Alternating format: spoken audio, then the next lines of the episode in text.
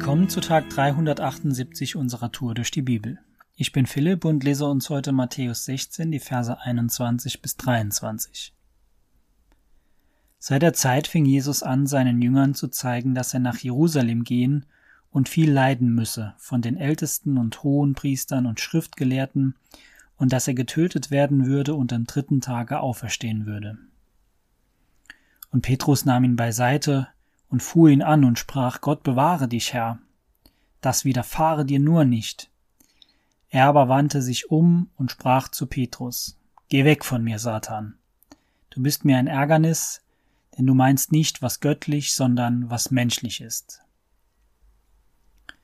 Ich habe heute nur drei Verse für diesen Podcast gewählt und es hat einen bestimmten Grund, warum ich nur diese drei Verse aus Matthäus 16 gewählt habe. Tatsächlich ärgert mich diese Passage, sie fordert mich heraus, aber sie verunsichert mich auch. Jesus kündigt hier zum ersten Mal an, dass ihm Leid und Tod bevorsteht. Und die Jünger und Jesus waren nun schon seit einiger Zeit gemeinsam unterwegs. Sie hatten Beziehungen aufgebaut, einander schätzen und brüderlich lieben gelernt. Sie sind einander wichtig geworden und ja, eine enge Gemeinschaft hat sich gebildet. Sie haben mit Jesus zusammen Wunder erlebt und waren beeindruckt von dem so sehr auch, dass sie ihm gefolgt sind. Stell dir eine solch enge Freundin oder einen engen Freund in deinem Leben vor. Jemand, mit dem du durch dick und dünn gegangen bist oder glaubst zumindest mit der Person durch dick und dünn gehen zu können. Jemanden, zu dem du oder zu der du eine enge Beziehung aufgebaut hast oder ja jemand, bei dem oder bei der es dir wichtig ist, dass es ihr oder ihm gut geht.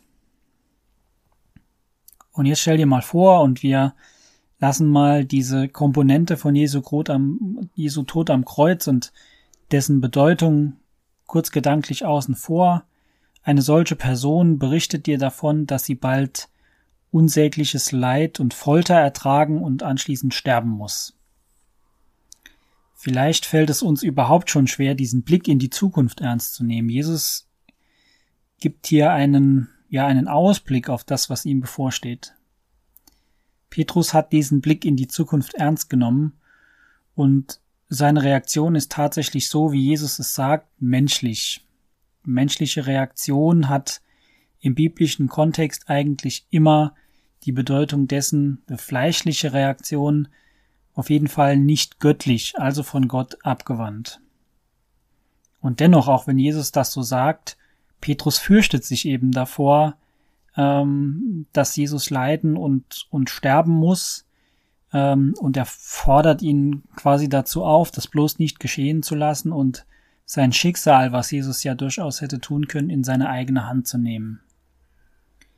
Wie würdest du jemandem begegnen, der es offensichtlich in der Hand hätte, ob er bald leiden und sterben müsste oder nicht. Würdest du so reagieren wie Petrus und der Person alles nur das nicht wünschen? Ich würde so reagieren. Keinem, der mir nahe steht oder gar einer geliebten Person würde ich sagen, ja, prima, mach nur.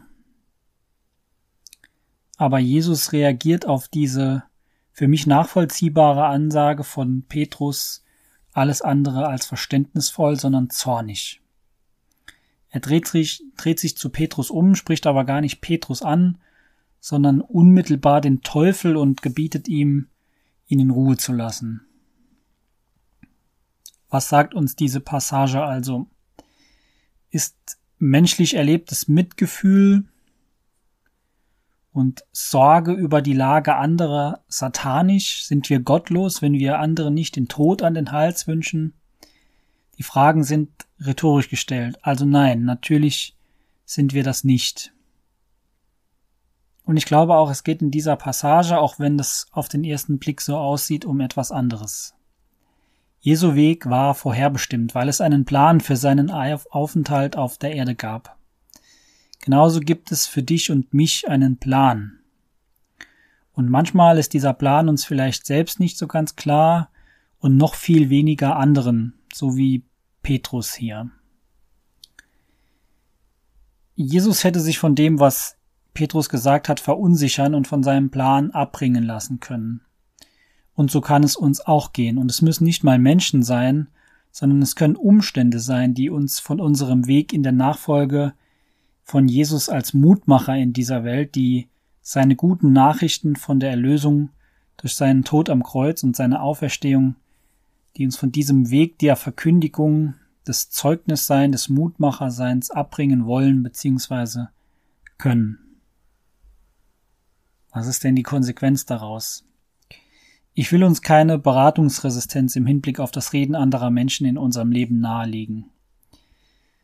Wenn ich das nahelegen würde, dann hätte die Form dessen, was wir bei Kirche, die bewegt als Gemeinschaft leben, auch völlig ihre Bedeutung verloren. Ich denke aber schon, dass wir alles das, was wir für Plan Gottes in unserem Leben halten, ganz egal, wie, wie deutlich oder undeutlich wir das hören, dass wir das jeden Tag wieder auf den Prüfstein stellen sollten und auch den Heiligen Geist um Sensibilität bitten sollten, das Einwirken von Menschen und von Umständen in unserem Leben richtig einsortieren und Gutes von Schlechtem unterscheiden zu können. Und wenn wir das jeden Tag machen, was im Gebet stattfindet und im ständigen Reden mit Gott und insbesondere mit dem Heiligen Geist, dann können wir uns das getrost auch erlauben, dem Teufel an der einen oder anderen Stelle, so wie Jesus das gemacht hat, unmissverständlich klar zu machen, dass er sich vom Acker machen soll. Heute ist ein guter Tag für einen guten Tag.